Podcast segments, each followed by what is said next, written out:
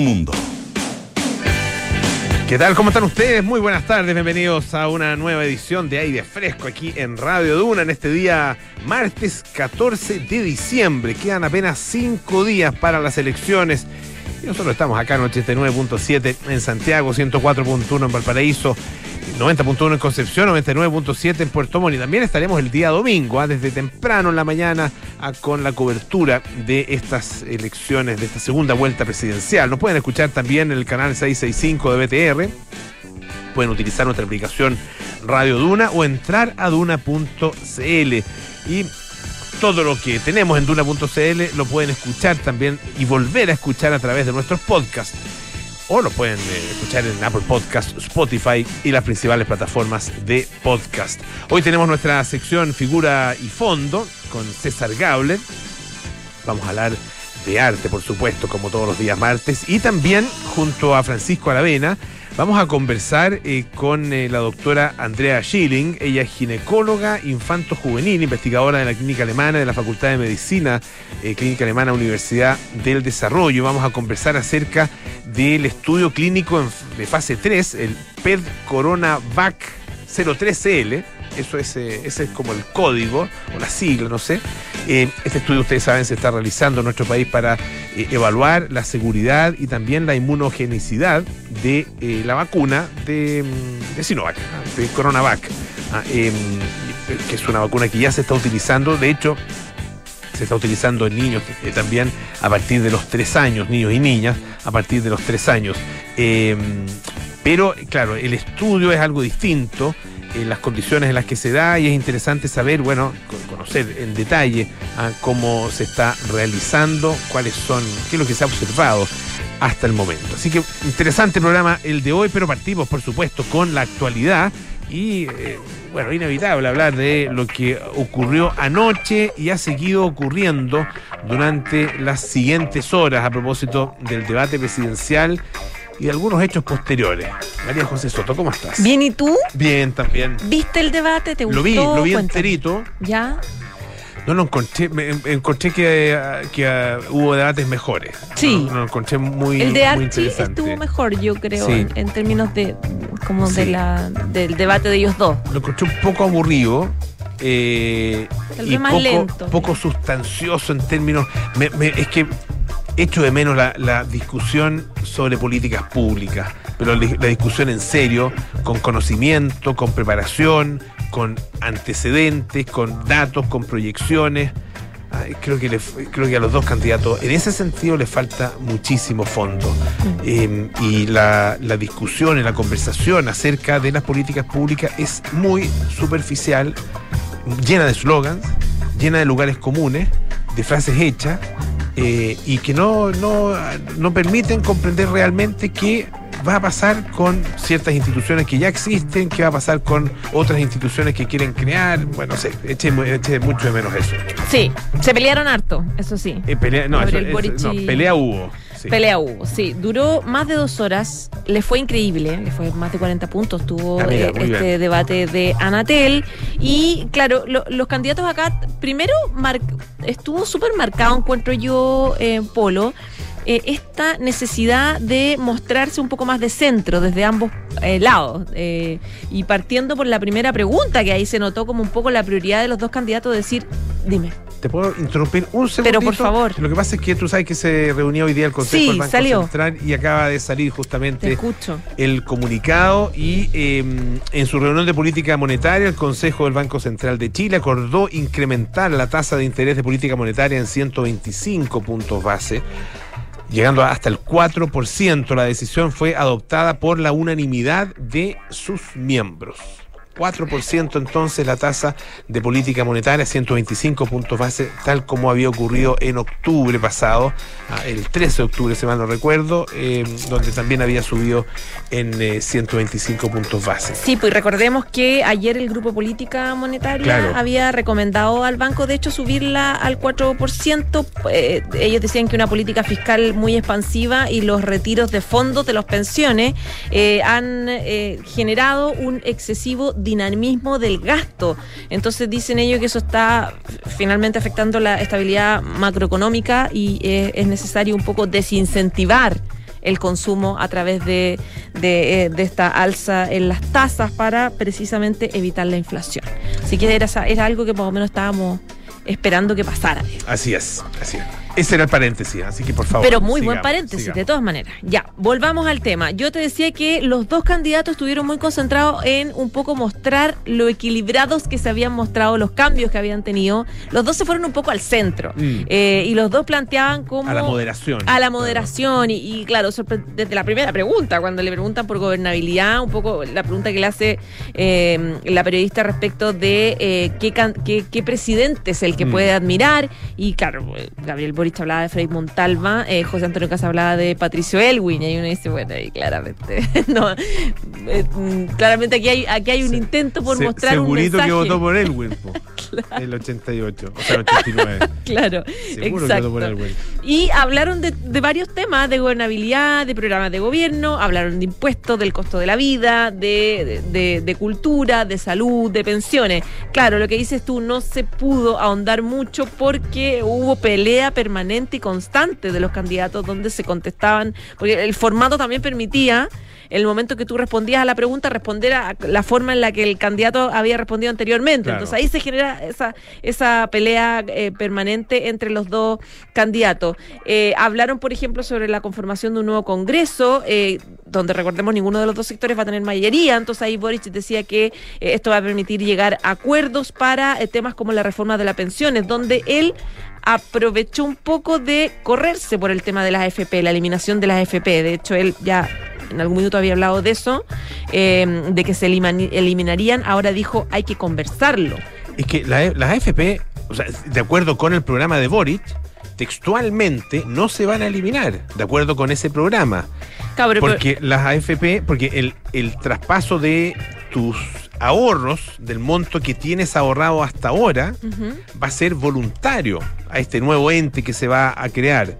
Este nuevo ente eh, va a recibir tus cotizaciones a partir de su creación de ahí en adelante, pero el, el stock, digamos, el monto que tú ya habías acumulado hasta entonces, si tú quieres, lo traspasas. Y si no quieres, lo dejas en la AFP. Por lo tanto, técnicamente las AFP siguen existiendo. No van a seguir recibiendo, no, van a recibir nuevas platas. Pero sí van a seguir administrando, esto de acuerdo con el programa de Boric, administrando las platas ya acumuladas por eh, los eh, cotizantes. Así que también eso que dice. Pero había planteado con más, yo creo que con, con más claridad. Todo el mundo esperaba el fin de la FP. Claro, todo el mundo esperaba. O sea, no todo el mundo, todo el mundo esperaba que él lo, que él, que lo, que lo propusiera. Que lo propusiera y que lo ejecutara. Bueno, otro de los temas, eh, Polo, fue que él reconoció, volvió a reconocer, porque ya lo había hecho, que se equivocó con eh, eh, hablar de, ¿te acuerdas? Hace rato ya el legado del Frente Patriótico Manuel Rodríguez. Fue, fue nuevamente emplazado por Casi y dijo efectivamente que fue un error. Eh, el tema volvió un poco a pedir perdón por los errores que había cometido en el pasado, etcétera, etcétera. Eh, hablaron, por ejemplo, de la necesidad de, de, las, de, de, seguridad ciudadana. Ahí Cas decía que eh, va, porque claro, le preguntaron, ¿qué va a hacer usted si es que mañana hay manifestaciones en mm. Plaza Italia y hay desórdenes? ¿Pero qué va a hacer? Entonces, claro, ahí los dos se complicaron un poco y lo que decía acá era hacer cumplir la ley en manifestaciones en Baquedano, recalcando que las convocatorias tienen que hacerse con un permiso previo con autoridades pertinentes y agregó que no pueden ser los desórdenes permanentes de los días viernes, hay que respaldar a carabineros en el cumplimiento de la, de la ley. Eh, uno de los temas más em, complejos para ambos competidores fue eh, también el tema de los impuestos, lo de la carga tributaria. Cas decía que va a insistir en la reducción de la carga tributaria, aunque de manera progresiva para, decía él, seguir abriendo Chile al mundo. ¿Qué decía mm, Boric sobre el tema? Él cerraba la puerta a una rebaja de impuesto, eh, rebaja del impuesto específico a los combustibles, porque decía él que uno no puede tener una política transversal de rebajar el precio de los combustibles porque eso es regresivo y le hace mal, mal también también al medio ambiente. Eh, IFE universal, hay un acuerdo de los dos de no seguir con el IFE universal, pero sí fortalecer el IFE laboral, que era lo, específico en ese, en ese tema. Eh, sobre pensiones, por ejemplo, CAS aclaraba que un eventual 4% adicional de cotización será a cargo del empleador y que el Estado va a pagar las cotizaciones. Boric, que había, que acaba lo que habíamos dicho, había evitado. O sea, un complemento del Estado. claro el, el, eh, trabajador que paga el 10%, el empleador que paga un 4%. El 4%, claro. Y no sé cu en cuánto el complemento del Estado, porque entiendo que también hay un complemento del Estado en el programa de CAST. Claro, dice que va a pagar cotizaciones de las personas que perciban el sueldo mínimo. Ah, ya. Es, esa, ah, eso ya, es lo que ya, plantea. ya. Una especie de subsidio de cotización. Ya.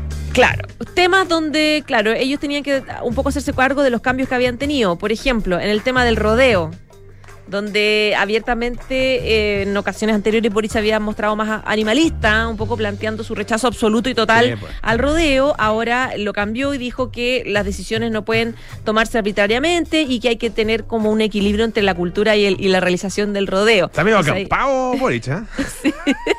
claro. Sonó, y claro, hasta- ahí sonó medio acampado Sonó cuando decía medio- eso. las tradiciones chilenas, Sí, pues. claro.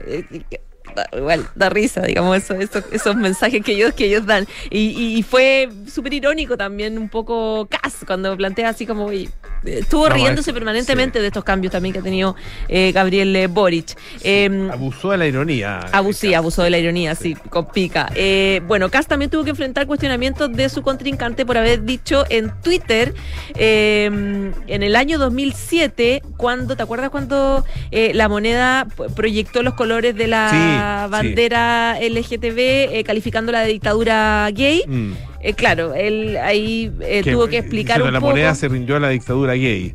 Eso, eso dijo ese- o escribió en ese minuto. Tu- Claro. Tuvo que explicar un poco su explicación y se enredó un poco José Antonio Caz, donde hablaba un poco de, de eso, de que tampoco se puede, eh, eh, no se pueden dominar las posiciones de ciertos sectores chicos, pero eh, le complica. Recurrió a ese, esa especie de comodín, eh, que es decir, eh, no, yo tengo muchos amigos gay. Él no lo dijo así, pero sí dijo que eh, Que te- en el matrimonio hijo. de su hijo o de su hija, no de sé, eh, había eh, varias amigas que eran pareja. Ah, Lo dijo más o menos en, eso, en esos términos. No dijo, había, no sé, varias mujeres lesbianas, digamos. No, no, no utilizó la palabra, pero, pero dijo que, que a esta altura ya la verdad que no sé si demuestra algo. ¿Qué, qué iba a hacer? ¿La iba a echar? Sí, no, ¿para qué? Pues ya. O sea, Pero era, era un intento que- de. O sea, que, que acepte que en, el- en un matrimonio, en el matrimonio de su hija, estén eh, presentes a, eh, personas homosexuales eh, y, y- y en pareja. Claro, que por otro lado tenía el argumento sea- que le decía a los periodistas de sus diputados republicanos que Sí, plantean declaraciones homofóbicas espantosas, Mm. nivel no respetar la dignidad humana. Entonces el fondo un me, poco el- me hace entera. Cla- sí, Sí. te- o sea, totalmente se te entera y, y- y como, eh, como no, no respetando la dignidad del ser humano, básicamente. Entonces, claro, ahí un poco Cast, ah, eh, todas esas preguntas como que en el fondo él se complicaba porque tenía que hacerse cargo de... De, de- de declaraciones de sus parlamentarios, de su futura bancada, de varios de, de la gente que eh, fue parte de su lista parlamentaria.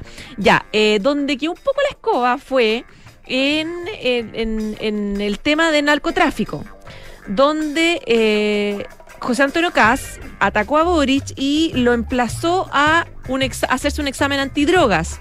Eh, y de manera sorpresiva a Lolavín, ¿te acuerdas? Mm. Que era Sí, experto en cosas sorpresivas, papeles y todo, y muestra y los resultados de su test de orina. Entonces le dice así algo así como para que no me molestéis más con este tema porque lo encuentro terrible, no sé qué. Es negativo porque yo no consumo drogas. Y esto al final del, del debate generó un problema importante y una pelea importante de Gabriel Boric con el, un periodista que le contrapreguntó sobre ese examen. Eh, ¿Por qué? Porque le pregunta al periodista, ¿por qué se hizo el examen de orina y no de pelo? Considerando que el segundo abarca mayor cantidad de tiempo.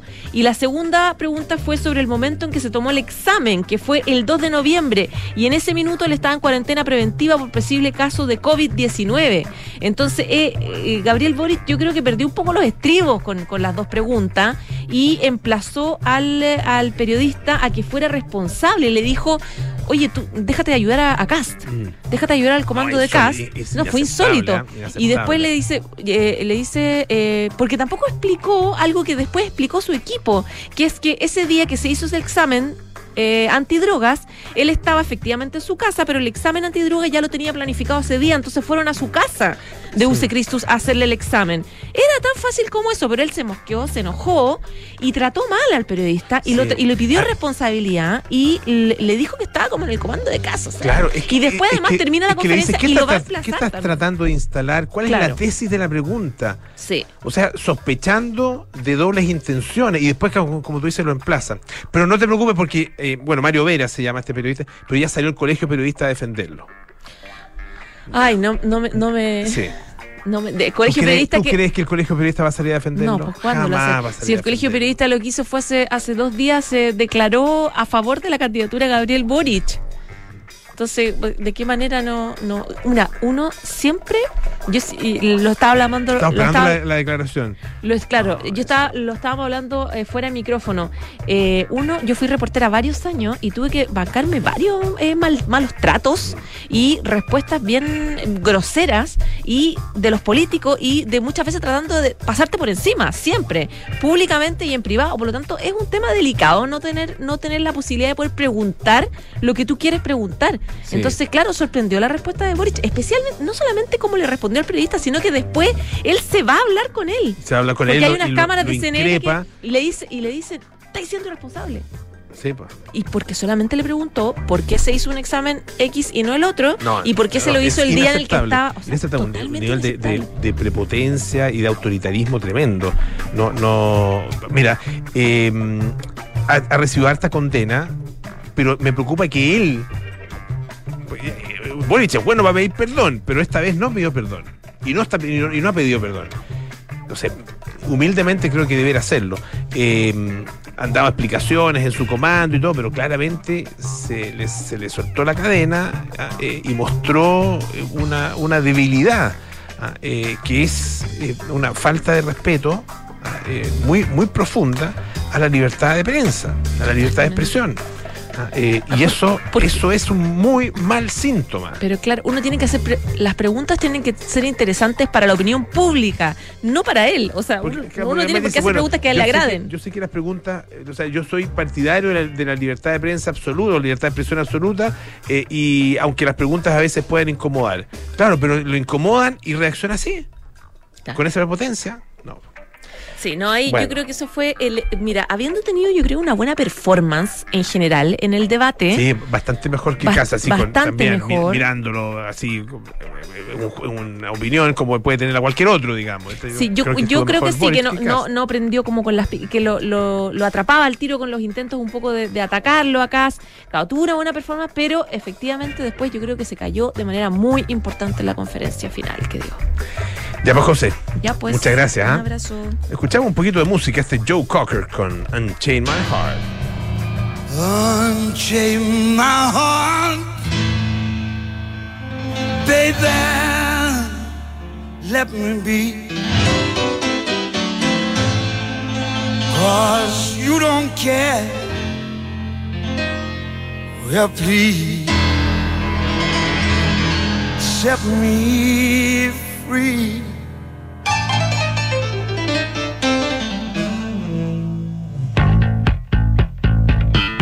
Unchain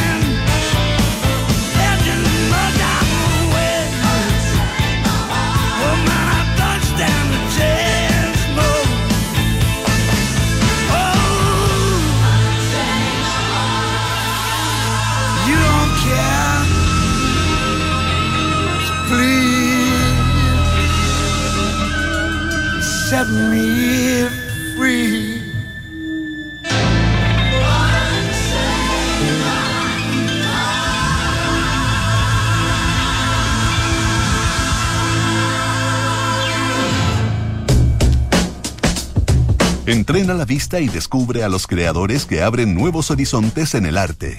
Porque ver es más que mirar, esto es Figura y Fondo, con César Gabler, en aire fresco. Presentado por Fundación Actual. Ya estamos listos para nuestra sección Figura y Fondo presentada por Fundación Actual. Y aquí, aquí está, César Gauler. ¿Cómo está, César? Muy bien, Polo. ¿Qué tal? Bien, ¿Todo pues vengo, vengo llegando prácticamente de la exposición que voy a comentar hoy día. Ah, muy bien. pues, Sí. Fresquita. Fresquita, la tengo en la retina. sí. Ah, muy bien. Voluspa ver. Jarpa Ah, ya. Zoo se llama la exposición. Y es sobre los zoológicos humanos. ¿Ya? ¿Esos zoológicos humanos que existieron en algún minuto o zoológicos humanos actuales? Los zoológicos humanos que existieron en algún minuto a finales del siglo XIX y sorpresa, es un dato que revela la exposición. El último zoológico humano se montó en la exposición de Bruselas, si no me equivoco, en 1958. 58. 58. O sea, muy recientemente tuvimos exhibidas personas que Increíble. muchas veces, eh, yo creo que ya el, el último zoológico humano, yo no, no lo, no lo he verificado, puede que hayan sido actores, no lo sé, pero los primeros zoológicos eran prácticamente gente extraída, ¿cierto?, de ciertos pueblos aborígenes y llevada como animales de feria para que mostraran sus costumbres para delectación del público europeo. De eso va esta muestra de Interesante, Moluspa ¿eh? Jarpa. Sí, bien interesante. Es una exposición grande en la sala mayor de la Galería Patricia Readi. Y una exposición además que tiene historia porque tiene que ver con una investigación que el artista viene desarrollándose ya largo tiempo y que incluso estuvo en la Bienal de Venecia. O sea, es un trabajo mayor que, si lo pensamos en el contexto del arte contemporáneo, nos habla de varias cosas. Primero, un interés creciente por el proceso del colonialismo y la decolonización o descolonización, eh, toda la corriente intelectual también llamada postcolonial, es decir, toda la reflexión que se ha instalado respecto de lo que ocurrió con el proceso colonial europeo y norteamericano también, eh, sus consecuencias, su impacto cultural, eh, social, político y cómo se relee hoy día a partir justamente de fenómenos como la inmigración. Así que ahí hay una lectura interesante para también pensar procesos actuales. Lo segundo, característico también del arte contemporáneo, es trabajar con archivos, con información. Lo que hace Voluspa Jarpa y su equipo, porque esto no es una exposición hecha solo por ella, porque sería imposible, eh, quienes lo vean se van a dar cuenta que es así, eh, producir toda esta obra con la cantidad de recursos que hay ahí, video, animación, eh, maquetas, infografía, por lo tanto es un trabajo multidisciplinario. Y a partir de ese trabajo multidisciplinario lo que hace ella es instalar primero la información, una vasta recopilación de información respecto a todo lo que se originó a partir de estos zoológicos humanos. Pensemos en la arquitectura, eran, muchas veces eran parte de las ferias internacionales, ¿cierto? Estas ferias donde se exhibían productos, nosotros tuvimos algo así parecido hasta los 80, la FISA, Claro. Fue claro. t- lo- el último resabio de Feria Internacional. Bueno, las ferias internacionales fueron características de final del siglo XIX, comienzo del siglo XX. La feria quizás más destacada para el, colectivo es pensar la de París cuando se instaló la Torre La Torre Eiffel, claro. ¿cierto? 1889, si no me equivoco. Y hay muchas, y en ellas era muy frecuente que se instalaran justamente estos zoológicos humanos que presentaban comunidades de, de Asia, de África y, por cierto, también de, de Sudamérica. De hecho, eh, hubo comunidades eh, de orígenes chilenos, fueguinos, si no me equivoco, exhibidos en este Claro. tipo de, de eventos. No, es tremendo. La verdad que es una parte vergonzosa de la historia de la humanidad y me sorprende que eh, haya permanecido esto hasta el año 58. O sea, eso es con posterioridad, si mal no recuerdo, a la Declaración Universal de los Derechos Humanos. ¿no? Exacto, que eso corresponde a la Segunda Guerra Mundial. Claro. Exactamente. Está eso y está también eh, en la, la muestra la presentación visual de todo el, podríamos decir, el aparato intelectual que permite hacer este tipo de exhibiciones. A partir de la noción de que el hombre blanco es el superior y por lo tanto contemplar a estos seres es como contemplar prácticamente animales. Este es un tema interesante eh, porque eh, nos pone de alguna manera en el, en el- como en el corazón de eh, el trabajo artístico. Porque claro, lo que tú describes podría ser perfectamente, no sé, una exposición en la Biblioteca Nacional, ah, con fotografías y, y con, y con, con textos, ¿no es cierto?, explicativos acerca de una mirada, no sé, antropológica, histórica, etc. ¿Dónde está la traducción y en qué consiste la traducción?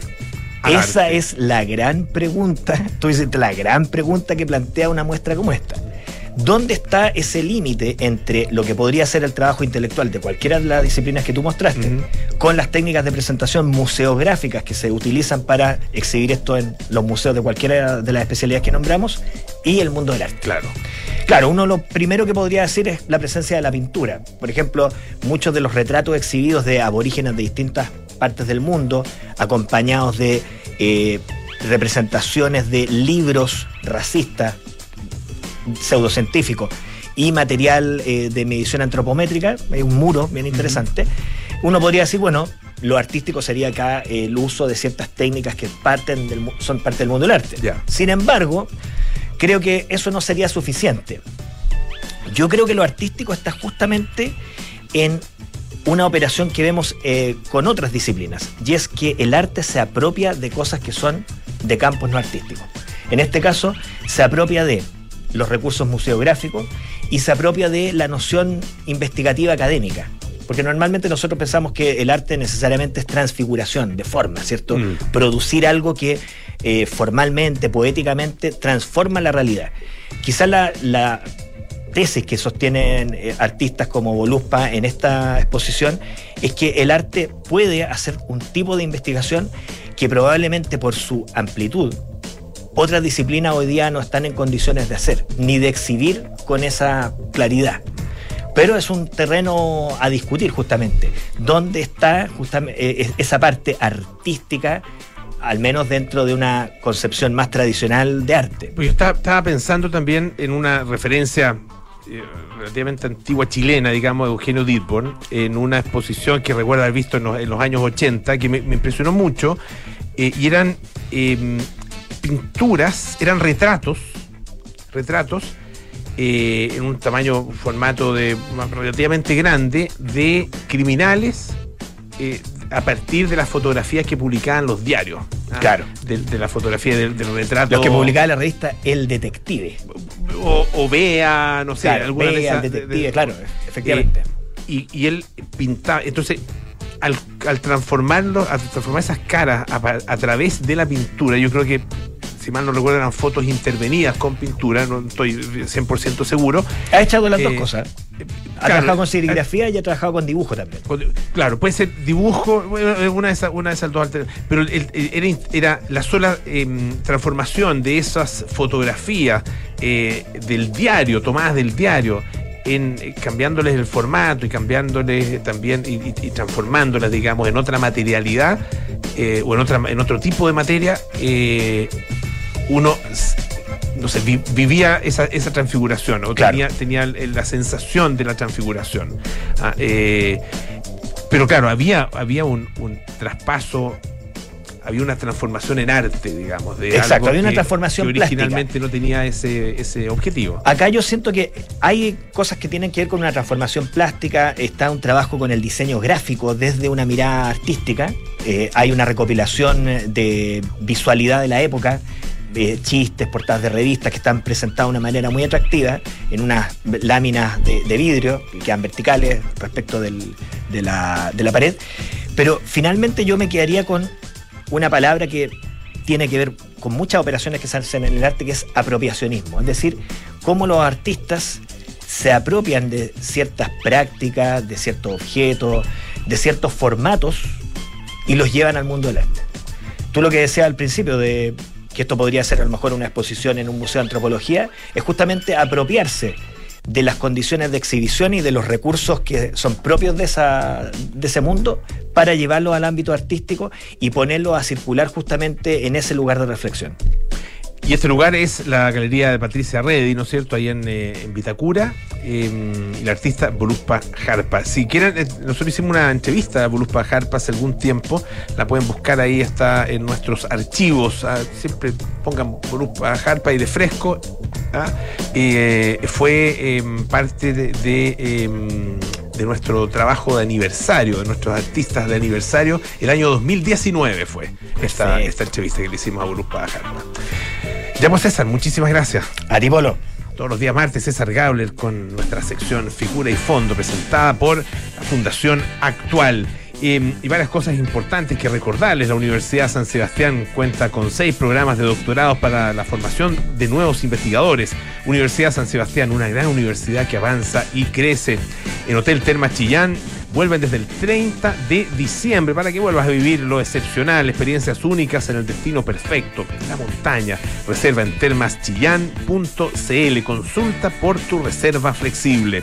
Con experiencia o primerizos, con mil pesos o con millones de pesos. En Soy Focus, todos pueden invertir su plata en forma simple y personalizada. Ya son miles de personas las que confían e invierten de manera online en Soy Focus. Soy Focus, inversiones para todos los bolsillos, regulados por la CMF. Hacemos una pausa, volvemos con más aire fresco. Esto es Radio Duna. Soy Focus presenta ¿Para qué invertir? Para viajar, para estudiar,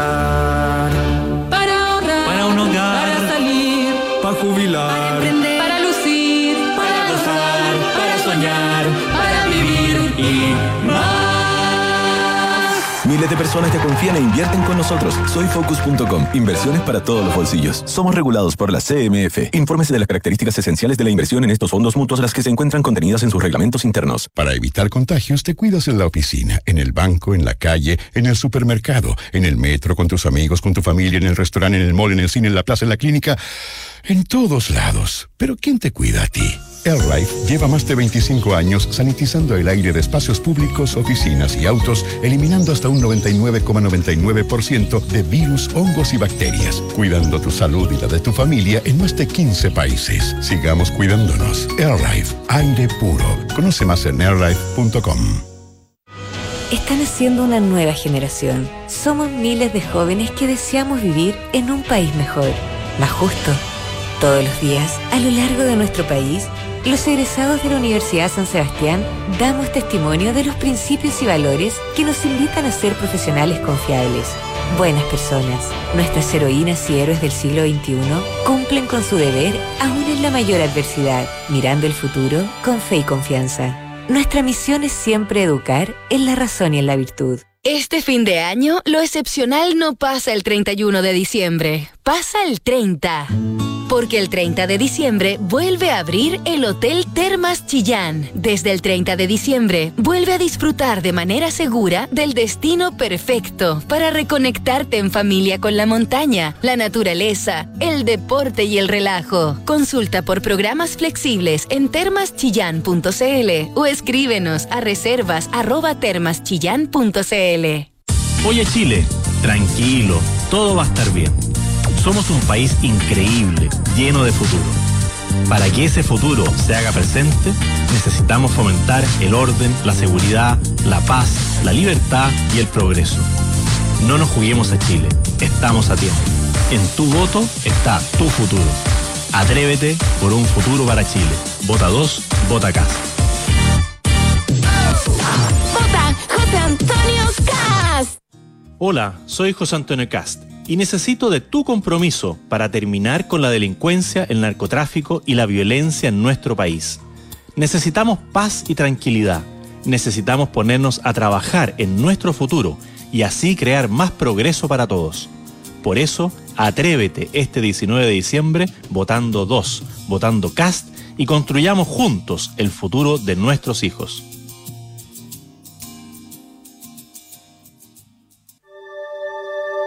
Para esta segunda votación presidencial 2021, tu participación como vocal de mesa es fundamental. Si ejerciste efectivamente como vocal el día 21 de noviembre, también deberás hacerlo el 19 de diciembre, sin constitución de mesas el día previo. En cada mesa, su presidente es la única persona que, por ley, puede cerrar la votación a partir de las 18 horas, siempre y cuando no haya electores esperando votar. Infórmate más en cervel.cl, llamando al 600-6166 o siguiendo las redes sociales verificadas del Servicio Electoral. Elección Presidencial 2021. Elige el país que quieres. Cervel. Estás en aire fresco con Polo Ramírez. Ya estamos de vuelta aquí en aire fresco. Esto es Radio Duna. Para evitar contagios te cuidas en todos lados, pero ¿quién cuida el aire que respiras? AirLife lleva más de 25 años sanitizando el aire de espacios públicos, oficinas y autos en más de 15 países. Cuidémonos con AirLife. Visita airlife.com. Y recuerda que Liberty Seguros pone a tu disposición productos y servicios digitales que cuidan tu tiempo. Descubre más ingresando a liberty.cl y busca a tu corredor más cercano. Nos preparamos para los viajes espaciales, conocemos los últimos avances de la medicina y nos enteramos de los nuevos algoritmos que se están usando. Activa tu inteligencia artificial, porque en aire fresco es hora de conversar con los expertos junto a Polo Ramírez y Francisco Aravena. Bueno, ustedes ya eh, saben que se está realizando desde hace ya algún tiempo el- un estudio clínico de fase 3 eh, de eh, el, eh, la vacuna de Coronavac o de, o de Sinovac Coronavac en eh, niños, niñas y adolescentes de 3 a 17 años. Y queremos conversar justamente acerca de esto. Ya estamos al teléfono con nuestra entrevistada esta tarde, pero también con Francisco Aravena, quien va a hacer las presentaciones. Don Pancho, ¿cómo está? Muy bien, Polo, ¿cómo estás tú? Todo bien, gracias. Oye, súper interesante y clave hablar con Andrea Chilling, ginecóloga infanto-juvenil e investigadora de la clínica alemana y de la Facultad de Medicina de la Universidad del Desarrollo, eh, quien eh, está a cargo, eh, está, es parte de los, eh, del equipo de investigadores a cargo de este estudio clínico fase 3, eh, porque estamos en un momento muy delicado en, en cierto sentido.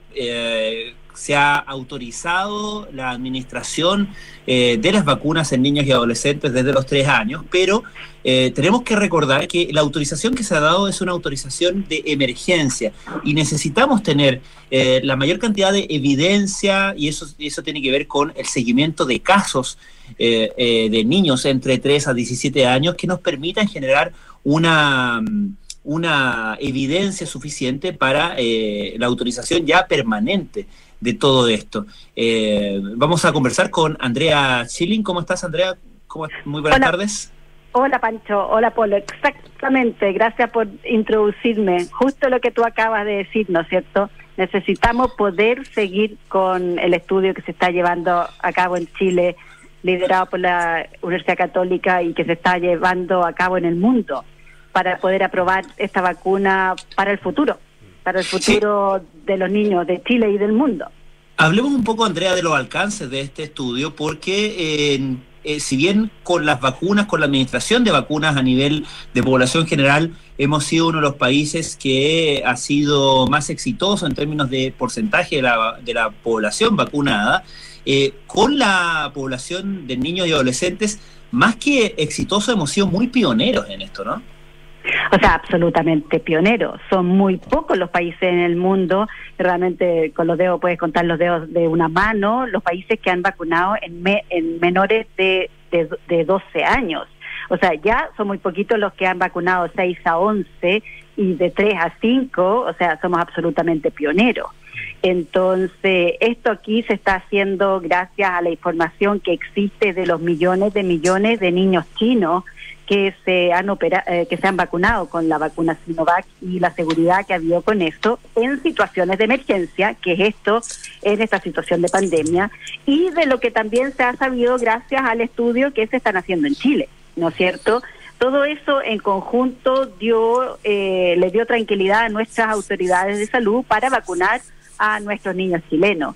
Pero tenemos que seguir adelante. Y pero somos, como tú dices, absolutamente pioneros. No es la realidad del resto de los niños pequeños, de los niños de 3 a 5 años y de 6, 11, 6 a 11 del resto del mundo. Y por lo mismo, doctora, eh, no es eh, riesgoso, eh, no es demasiado osado lo que está haciendo Chile con respecto a, a- a la vacunación de- de niños, sobre todo niños de los más chicos.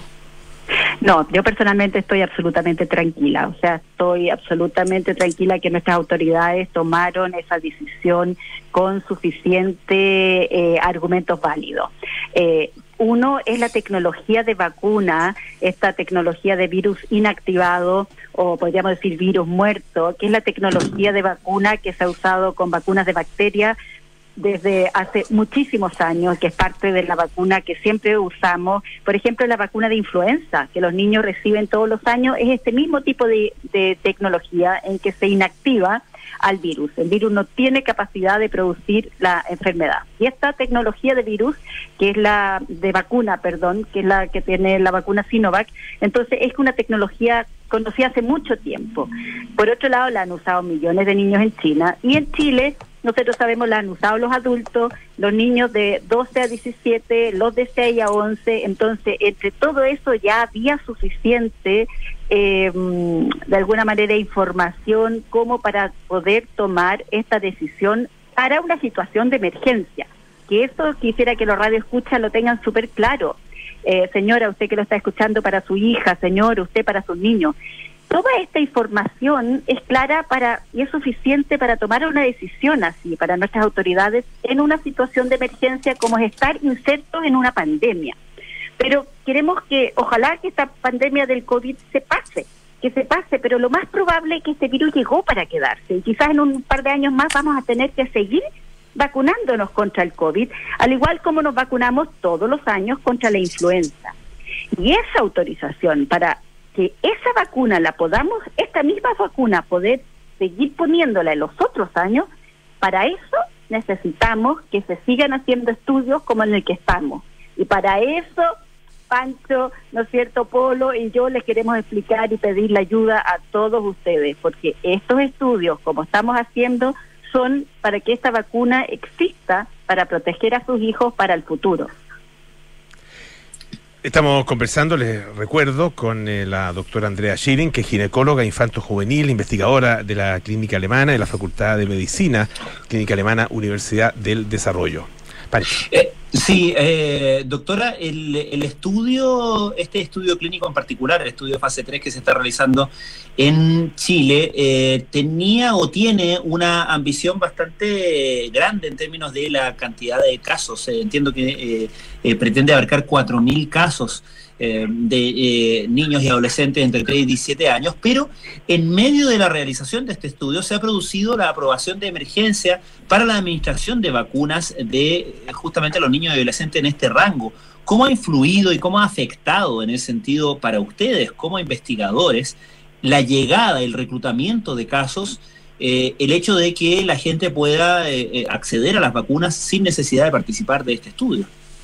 Bueno, para nosotros eso evidentemente influyó muchísimo. Eh, las autoridades acá, ¿no es cierto?, y quienes están liderando este estudio junto con el laboratorio Sinova, que es la Universidad Católica, quienes diseñaron este estudio, ¿no es cierto?, han tenido que hacer muchos cambios. El número de participantes en Chile se va a ver reducido y van a remodelar un poco y redistribuir el número de participantes a nivel del mundo.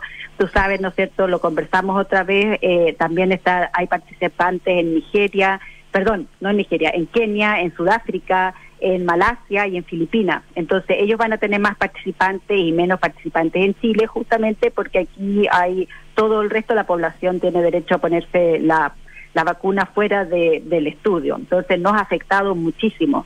Pero por eso que queremos invitar al resto de la población, de aquellos que nos están escuchando, que tal como pueden ir al consultorio a ponerse sus dos vacunas, vengan donde nosotros, a los 11 centros en Chile, los que están en Antofagasta, en eh, Valdivia, en Puerto Montt, eh, los que viven cerca del Hospital Sotero del Río, Roberto del Río, Ezequiel González Cortés, la Clínica Alemana, los tres centros de la Universidad Católica, el, San Carlos, eh, San Joaquín y Marcoleta, que se acerquen a nosotros y también pueden, pueden nosotros, con nosotros ponerle sus dos dosis de vacuna a los niños. ¿Cuál es la diferencia que si lo hacen con nosotros? Uno, lo que estábamos diciendo, van a aportar a la ciencia, todos los datos que nos aporten. ¿Y eso cómo se hace? Uno, nosotros cuando sus niños entran con nosotros en el estudio, un beneficio es que les tomamos una muestrita de la nariz, una PCR, para saber que no estén portando una infección por virus, ¿no es cierto?, de COVID en forma asintomática. Les tomamos una pequeña muestra de una gotita de sangre del dedito para ver si es que alguna vez tuvieron el COVID y nunca se dieron cuenta asintomático y tengan anticuerpos. Y después reciben su vacuna. Eh, bueno, les hacemos un examen físico, una historia, ¿no es cierto?, generalmente es un pediatra y todo un año vamos a estar en contacto con ellos si tienen alguna molestia, si tienen alguna duda. Y si en algún momento durante el año tienen síntomas o sospechan que pudieran tener una infección por COVID, se comunican con nosotros y en forma gratuita les hacemos una PCR, pero ya no será de la garganta y de la nariz, sino que de, de saliva. Durante el año, si hay sospecha de, pe- de una infección, les hacemos PCR en saliva. Y ellos, como van a estar ayudándonos a la ciencia del mundo, eh, recibirán una, mm, una cartilla donde anotan durante un mes, por una semana, la temperatura y en un mes si tuvieron alguna molestia, si les dolió el brazo no les dolió, si, ¿no es cierto?, si tuvieron decaimiento. Yo siempre le digo a mi mamá, si les salieron puntos verdes, ya tuvieron puntos verdes. Si les dolió la guatita, si cualquier cosa que hayan tenido en el mes, todo lo van anotando. Y con eso, ¿no es cierto?, nos van aportando datos concretos de si hay efectos secundarios, si hay molestias derivadas de la vacuna o no. Y también vamos a ir sabiendo cuánto tiempo dura la protección, porque así como en adultos no se sabía, en niños tampoco sabemos. Entonces, al ir siguiéndolos durante un año, porque a diferencia de ponerse la, la vacuna en el consultorio que se la van a poner y bueno, chao, nosotros van a, van a estar en contacto y en control con nosotros durante todo un año y vamos a ir viendo qué pasa con ellos durante el año, porque como decimos, no sabemos cuánto dura. Entonces, todo eso, aparte de ir aportando a la ciencia, también van a estar más protegidos. Ahora, eh, doctora, el, el- en este tipo de estudios, no sé si en esta fase eh, se utiliza, mm, hay, hay dos, hay distintos grupos, ¿no? Un grupo al que se le aplica efectivamente el, el medicamento y otro grupo ya- que recibe el placebo. Ahora ya no, ahora Ah, ya, ya, no. perfecto. Todos, todos reciben vacuna. Ya. Sí, en Ah, primera etapa, antes de que estuviera autorizado en Chile, se- en este grupo de edad efectivamente se podía hacer eso que se llama, ¿no es cierto?, un estudio doble ciego que recibían vacuna o placebo. Ahora ya no. Una vez que está aprobado, deja de ser ético darles placebo, ya porque ya existe Claro, la opción autorizada vacuna, entonces todos reciben vacuna.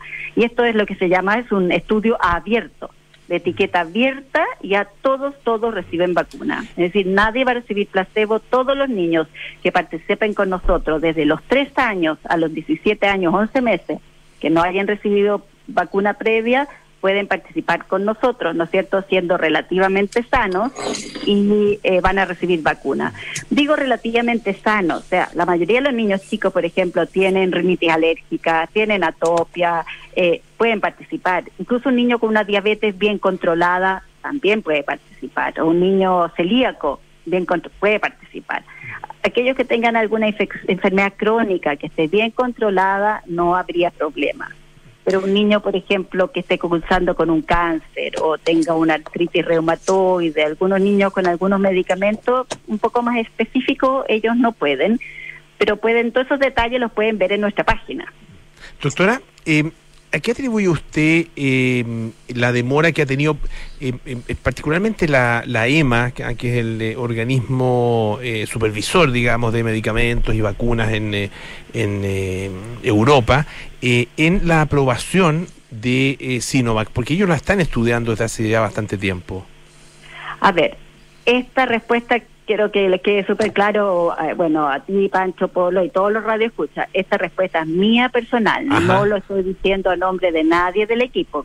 Yo personalmente creo que en esto, por mucho que la ciencia, tratemos, la, la- en la ciencia no hay política, no hay barreras, pero eh, lamentablemente en todo esto siempre hay grandes eh, factores políticos y personalmente creo que mucho de eso ha influido en las eh, en las aprobaciones en distintas lugares del mundo, ¿ok?